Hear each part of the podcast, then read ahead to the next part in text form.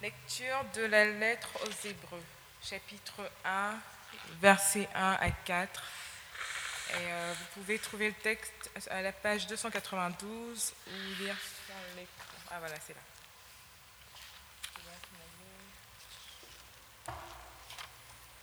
Autrefois, Dieu a parlé aux ancêtres par les prophètes, et il leur a parlé souvent et de mille manières.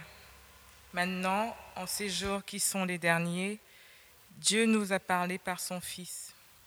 C'est par ce Fils qu'il a créé le monde, et c'est lui que Dieu a choisi pour entrer en possession de toutes choses. Toute la gloire de Dieu brille sur lui. Ce Fils est vraiment ce que Dieu est, et sa parole puissante soutient le monde. Il a lavé les êtres humains de leurs péchés, puis il s'est assis dans les cieux à la droite du Dieu très puissant. Le Fils est bien plus important que les anges. En effet, Dieu lui a donné un nom plus grand que leur nom. Parole du Seigneur.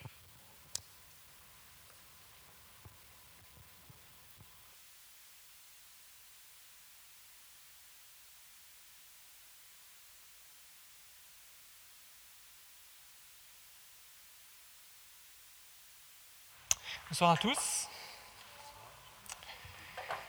Merci Karine pour la lecture. Euh, très beau texte de, la lettre aux Hébreux. Euh, je suis allé récemment à South Kensington, donc c'est la partie, euh, c'est le cœur de la partie francophone de, Londres. Il y a une librairie qui s'appelle la librairie La Page. C'est une librairie francophone. On était un petit groupe ensemble, on était allé prier prier pour les Français de Londres, mais aussi distribuer des flyers. Donc euh, je suis rentré dans, la librairie, j'ai donné des flyers, des prospectus sur le French Connect, euh, qui est d'ailleurs à, cette, ce réseau de relations justement sur, euh, en, fond. Et après avoir donné ce prospectus, ce flyer, on allait partir et je me suis demandé, j'ai demandé à la libraire s'ils avaient un exemplaire du best-seller de tous les temps. Et là, elle a cherché dans sa tête, elle m'a proposé des noms, des noms de, livres, et elle n'a pas trouvé, je répété, mais est-ce que vous avez le livre le plus vendu au monde, le plus traduit au monde, le plus publié au monde? Elle n'y arrivait pas, quoi. Elle me donnait des noms de livres, de, mais voilà. Et à la fin, je lui ai dit quand même, est-ce que, vous avez, est-ce que vous avez un exemplaire de la Bible que vous vendez ici ou pas? Et là, elle a fait, ah, elle s'est illuminée, elle a fait oui, bien sûr. Et, elle a trouvé, euh, et c'est littéralement, c'était une étagère qui était à ce niveau-là, donc même pas pour les bébés. Euh, il y avait des Bibles là qui étaient en vente, mais c'était vraiment euh, dans un endroit très très difficile d'accès. Et, c'est assez étonnant parce que c'est vrai que la Bible, c'est le best-seller de tous les temps. Il y en a 45 millions d'exemplaires qui sont vendus chaque année. Donc c'est chaque année, année après année, c'est le best-seller dans n'importe quel pays du monde c'est le livre qui a été traduit le plus au monde. Alors j'ai quelques chiffres là. Euh, le plus diffusé au monde, euh, après il y a le petit livre de Mao qui a été diffusé à 2 milliards d'exemplaires, parce que bon, évidemment en Chine il y, a, beaucoup de monde. Le Coran arrive en troisième position. Mais il a été traduit, la Bible a été traduite en 542 langues, donc la Bible dans sa complétude, euh, Ancien et Nouveau Testament. Le Nouveau Testament a été traduit en 1324 langues, et donc ça, correspond à peu près à à plus de 5,5 milliards de personnes sur Terre qui peuvent accéder à la Bible dans leur langue.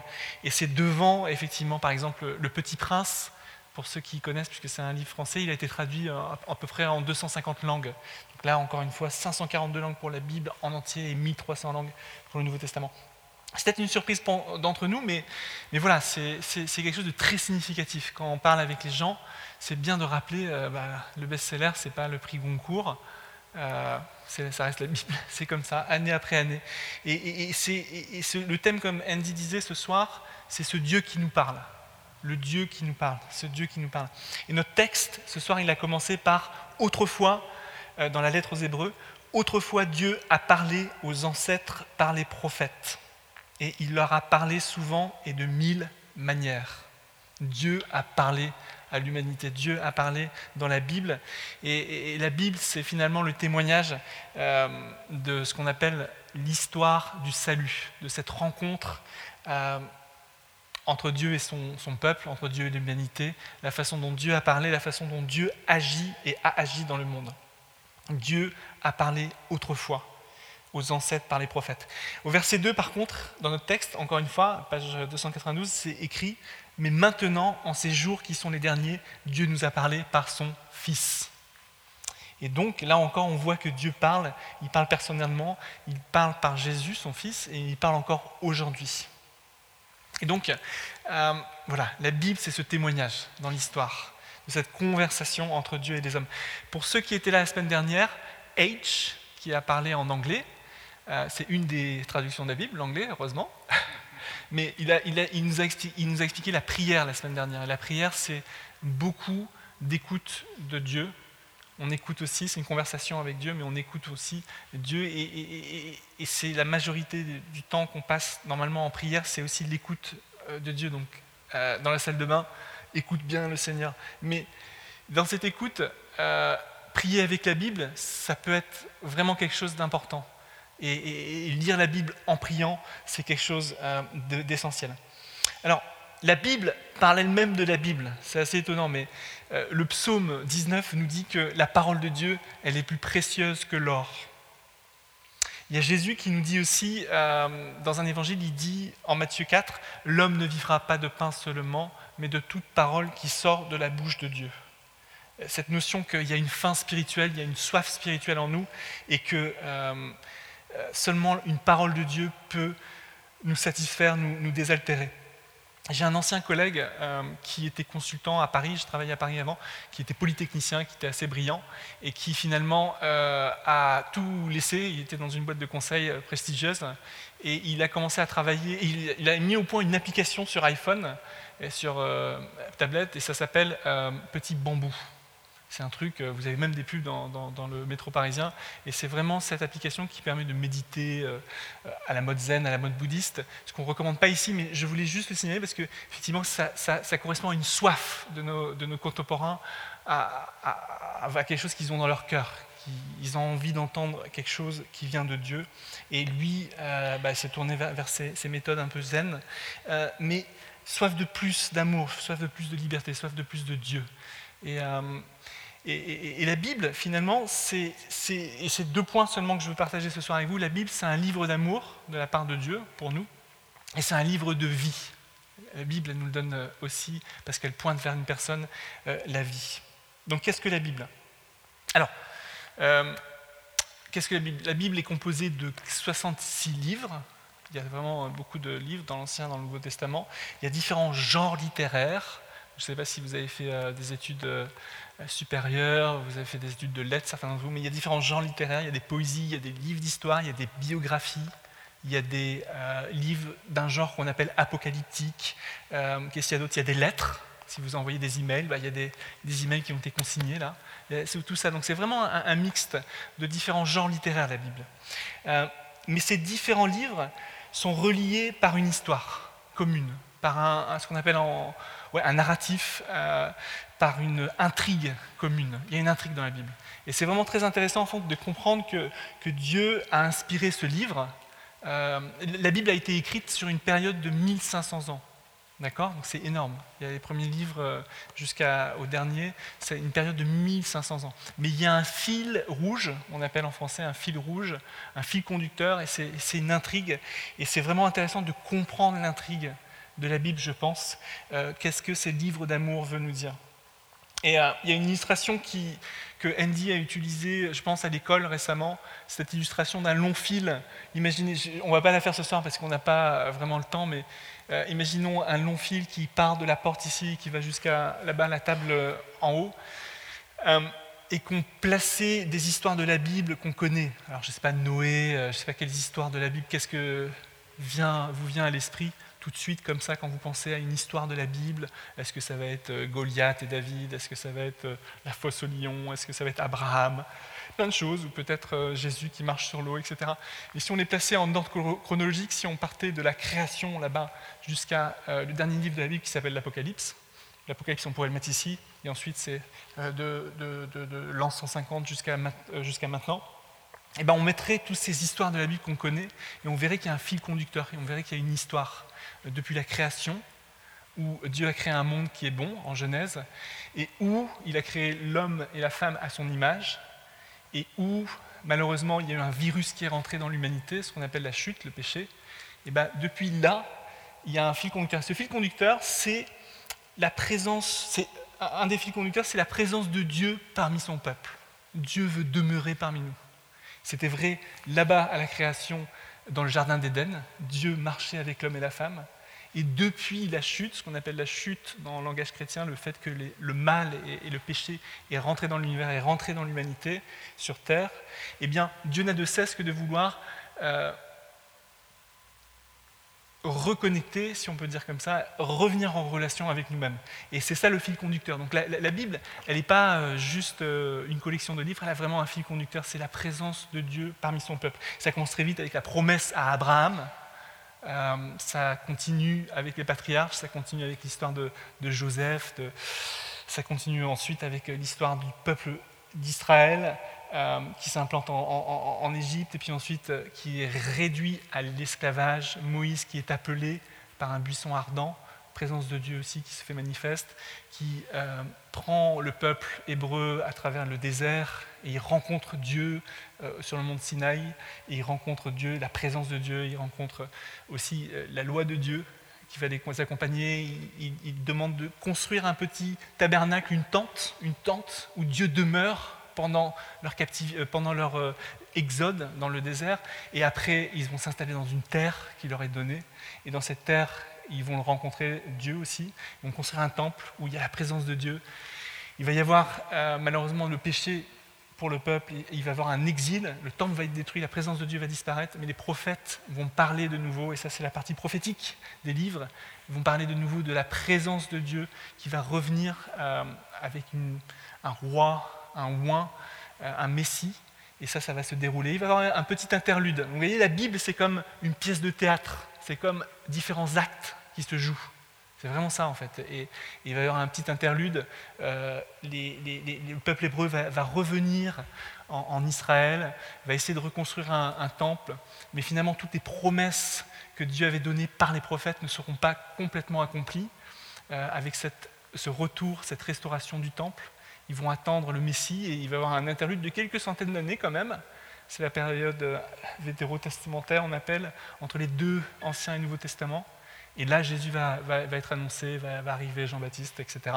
Jean-Baptiste, le dernier grand prophète de l'Ancien Testament, qui fait la jonction avec le Nouveau Testament. Et après, c'est l'histoire de Jésus, qui est la présence de Dieu parmi nous, et qui est euh, par, son, par l'Esprit Saint et par lui-même, par la personne qu'il est. Donc il y a vraiment ce fil conducteur. Et ensuite, le Seigneur Jésus meurt et ressuscite pour justement nous libérer euh, de l'esclavage du péché. Mais ensuite, voilà, il repart, l'ascension qui est juste là. Le Seigneur remonte, euh, en tout cas sur cette... Euh, vous voyez un petit peu le, business. Pour ceux qui sont là-bas, c'est un, peu, un peu compliqué. Mais le Seigneur envoie son Esprit Saint, la présence de Dieu dans son peuple. Voilà. Le fil conducteur, c'est ça. C'est dans la Bible, cette lettre d'amour du Père, c'est il n'a de cesse que de vouloir récupérer son peuple et de pouvoir le libérer de l'esclavage du péché, de, du mal et euh, de demeurer et de être de nouveau présent parmi son peuple. Donc là, j'étais assez long pour essayer de décrire, et encore, ça c'est juste les grandes lignes euh, de la, des actes, des différentes scènes. Imaginez, euh, imaginez une pièce de théâtre. Et de manière ultime, comme on l'a dit juste à l'instant, comme je l'ai dit juste à l'instant, comment est-ce qu'on peut connaître Dieu? Eh ben, C'est parce que Dieu s'est révélé. Dieu s'est révélé effectivement dans la gloire, dans la création. Certains d'entre nous, nous aimons aller euh, dans la nature pour découvrir Dieu et, et voir quelque chose de Dieu, mais ça reste limité. On ne connaît Dieu que parce qu'il s'est révélé à l'humanité, et c'est en Jésus qu'il s'est révélé par son Fils. Et dans le texte qu'on vient de lire, c'est exactement ça. Euh, pour relire ce qui, a été lu par Karine, autrefois Dieu nous a parlé, euh, a parlé aux ancêtres par les prophètes, donc tout ce qui euh, on a décrit en différents actes, et il leur a parlé souvent et de mille manières. Mais maintenant, en ces jours qui sont les derniers, Dieu nous a parlé par son Fils. Et après, euh, il y a cette description qui est totalement magnifique, et en grec, parce que le Nouveau Testament est écrit en grec, c'est vraiment un grec qui est très éloquent. Et il y a sept choses qui décrivent Jésus. Euh, c'est lui, le Fils, qui a créé le monde. C'est lui que Dieu a choisi pour entrer en possession de toute chose, de tout l'univers. Toute la gloire de Dieu brille sur lui. C'est la troisième chose. Ce Fils est vraiment ce que Dieu est. Quatrième chose, sa parole puissante soutient le monde à chaque instant.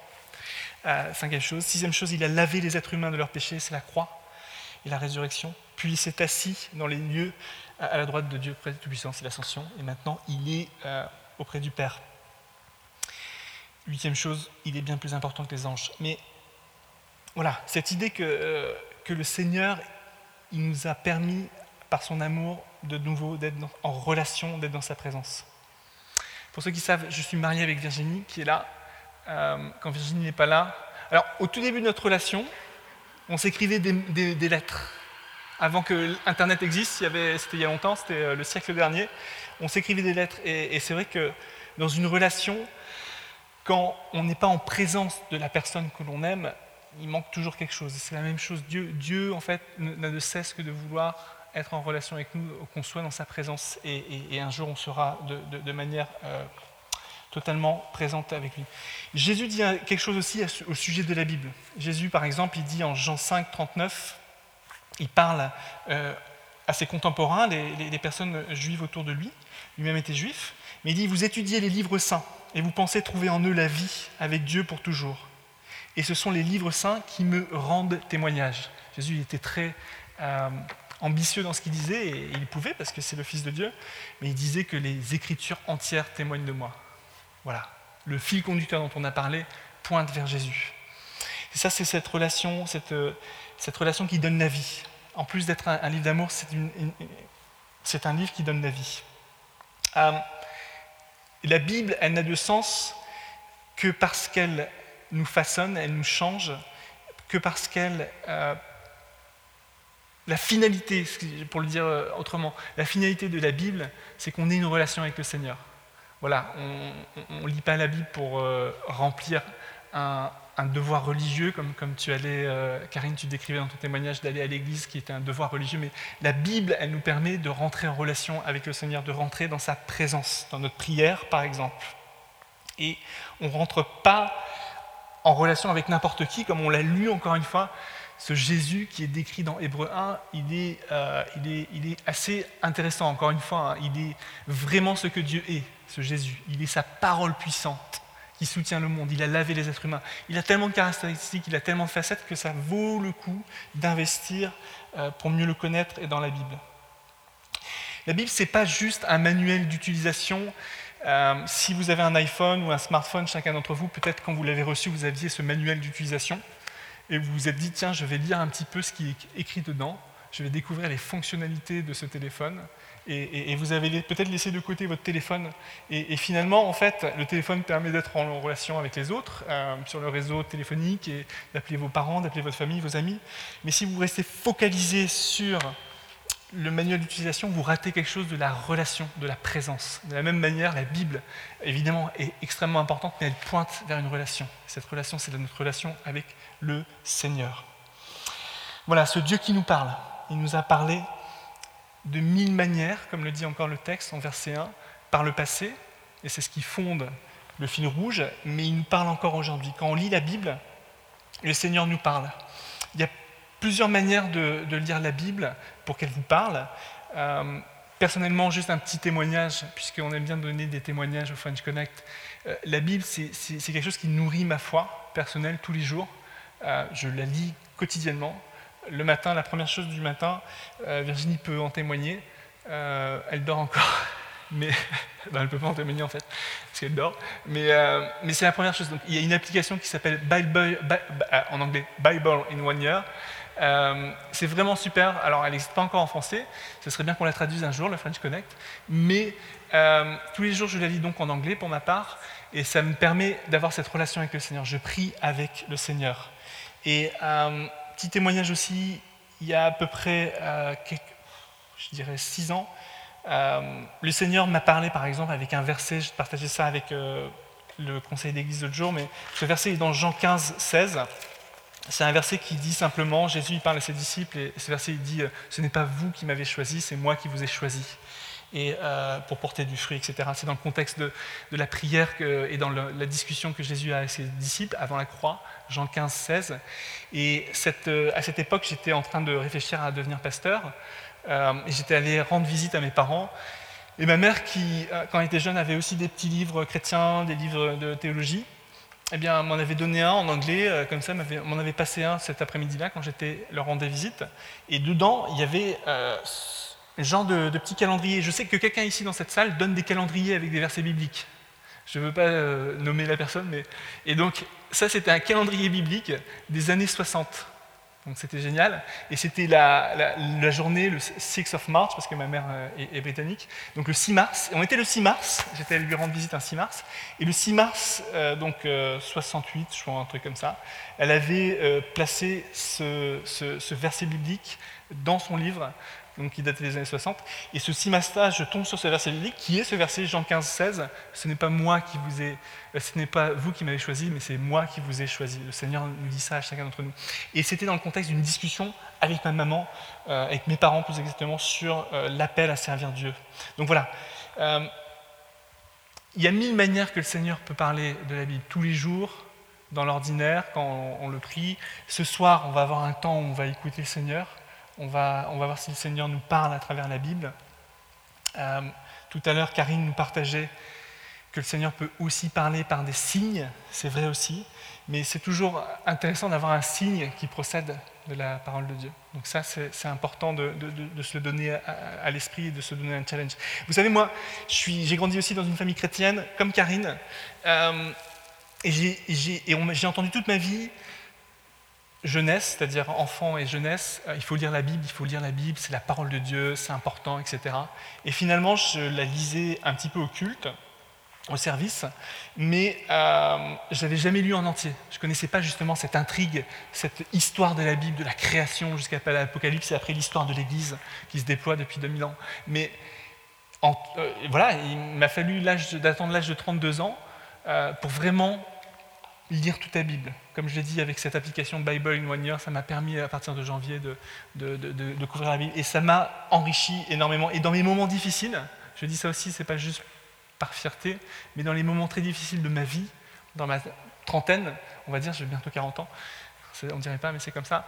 Euh, dans, les moments difficiles de ma trentaine, en fait, le Seigneur m'a vraiment accompagné parce que cette discipline de lire ma Bible et de me laisser transformer par le Seigneur, euh, je l'ai gardé tous les jours, même dans les moments difficiles. Et c'est comme ça que j'ai traversé euh, beaucoup d'orages, on va dire. Et aussi de beaucoup de, journées euh, joyeuses, évidemment. Mais voilà. Donc je vous encourage vraiment à découvrir ou redécouvrir ce livre d'amour, ce livre de vie, l'intrigue qui constitue la Bible, mais aussi comment Dieu nous parle à travers la Bible, à travers des versets dans les psaumes ou dans les évangiles. C'est bien aussi de prendre un peu de temps par exemple, vous prenez une histoire de Jésus, le Jésus le jeune homme riche, ou Jésus qui marche sur l'eau, ou Jésus euh, dans la tempête qui dort, et vous prenez juste ce, passage-là, euh, vous vous mettez dans votre lieu secret à la maison, comme H nous invitait à faire, comme le Seigneur nous invite à faire, et vous relisez le passage, vous, vous demandez au Seigneur de vous parler, simplement. Seigneur, parle, parle-moi à travers ta parole et, notez ce qui, vous arrive et, continuez de prier. Vous prenez 5 minutes, prenez 7 minutes pour faire ça de temps en temps et vous verrez que le Seigneur peut vous parler de manière puissante, en fait. Voilà. Euh, je pense que j'ai partagé ce que j'avais à partager. Donc, euh, que le Seigneur vous bénisse.